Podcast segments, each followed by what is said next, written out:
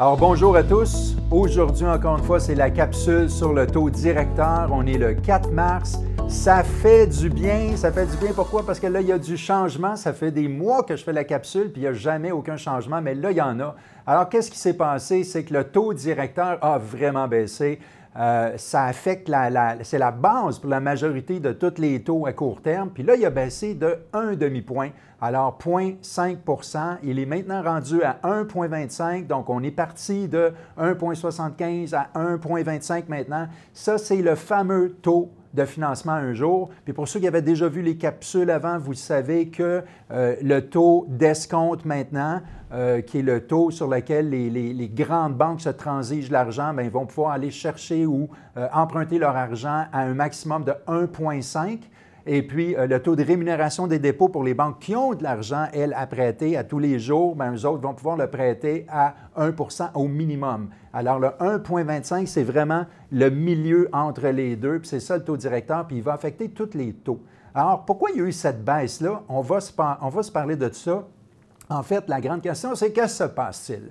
Depuis l'apparition du virus de Corona, le fameux COVID-19, pour ceux qui ne savent pas c'est quoi ce virus-là et à quoi il ressemble, j'ai fait vraiment une image pour vous. Ça, c'est COVID-19.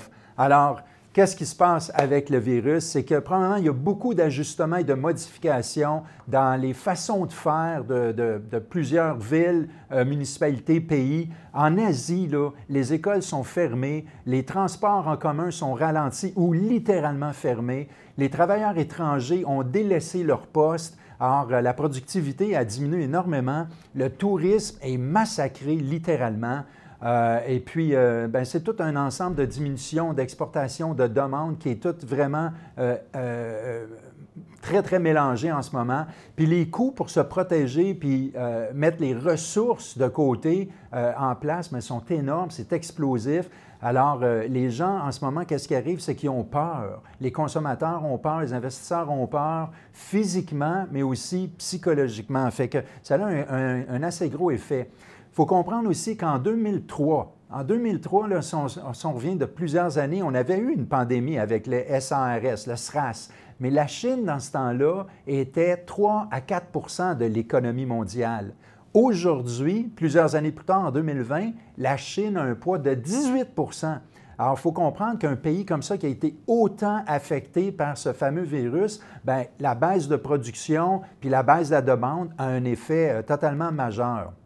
Alors, euh, maintenant, le virus est en propagation à travers le monde. Euh, il y a même une plus grande euh, propagation à l'extérieur de la Chine en ce moment. C'est comme un peu plus contrôlé en Chine. Puis là, c'est en train d'avoir ses tentacules un peu partout. Puis la grande part, c'est d'atteindre fortement les pays sous-développés.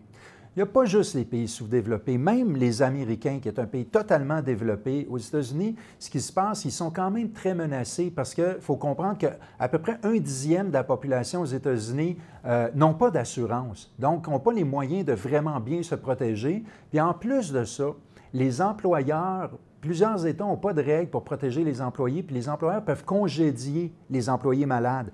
Alors, on va se trouver avec une forme de présentéisme avec maladie, justement parce que les gens ne peuvent pas se permettre de perdre leur emploi. Fait que on a beau euh, penser que Corona, c'est peut-être euh, peut de passage, ça va peut-être durer longtemps ou pas longtemps. L'effet, c'est qu'en ce moment, là, les gens euh, ont peur pour leur santé, pensent à leur santé, à leur sécurité, puis aussi, bien, il y a gros, un gros problème de confiance dans le marché. Alors, les marchés financiers ont été ébranlés. Alors, même le Dow Jones et plusieurs indicateurs, mais le Dow Jones a perdu beaucoup de plumes en février. J'ai même sorti un graphique pour ça extraordinaire de mon laptop manuscrit. Voyez-vous ici, on se trouve à avoir un graphique du Dow Jones et puis on voit à la fin, là, probablement une croissance depuis un bon bout de temps, puis à la fin, il y a une drop ici. Là. Ça, c'est la troisième et la quatrième euh, semaine de février où est-ce qu'on a perdu, euh, je pense, à peu près 3900 points en quelques jours. Tout ça parce que justement, euh, les, les investisseurs ne savaient pas comment le gouvernement allait réagir à toute cette menace de pandémie. Et même après que les banques centrales et que les gouvernements aient, parlé un peu de leur programme pour aider les pays euh, dans le besoin, tout ça, ça n'a pas complètement réparé la chose. Du côté des Américains, la Fed a fait une annonce surprise hier, euh, sans même attendre sa prochaine réunion de politique monétaire. Ils se sont lancés puis ont abaissé le taux de 0,5 euh, tout ça suite à une conférence téléphonique avec les, têtes des banques centrales et euh, les ministres des Finances de, tous les pays du G7, y compris le, Canada. Puis tout ça pour discuter des mesures à prendre suite aux répercussions de la propagation du, euh, du, virus.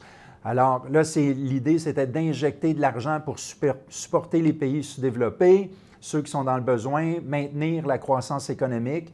Et puis, il euh, faut comprendre aussi que la, Fed, au départ, avant cette histoire de, virus-là, a considéré que ses fondamentaux là, au niveau de son économie étaient assez solides, avec 11 années de croissance euh, depuis 2008 mais il y avait deux pressions extrêmement fortes, en fait deux virus. Le premier, ben, c'est Corona et le deuxième, c'est Trump qui milite depuis très longtemps pour un abaissement euh, pour stimuler l'économie.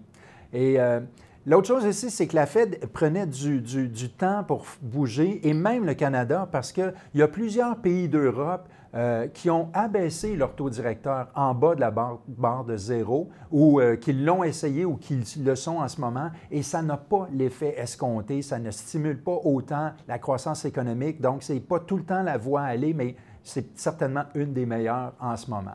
Au Canada, au Canada l'économie roule euh, à un bon rythme.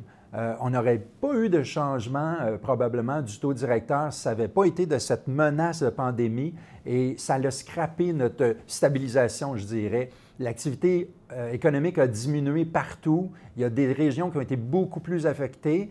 le tourisme aussi a baissé. maintenant, ça a des effets sur le prix de pétrole qui a baissé. Puis le dollar s'est déprécié aussi. Le produit intérieur brut a ralenti au dernier trimestre. On n'avait pas de croissance du tout. Pourtant, la consommation est assez forte. Les investissements résidentiels avaient le vent dans les voiles. Puis même si les politiques euh, commerciales avaient évolué favorablement, bien, les investissements des entreprises avaient faibli, les exportations avaient diminué, fait que tout ça avait euh, tout un effet.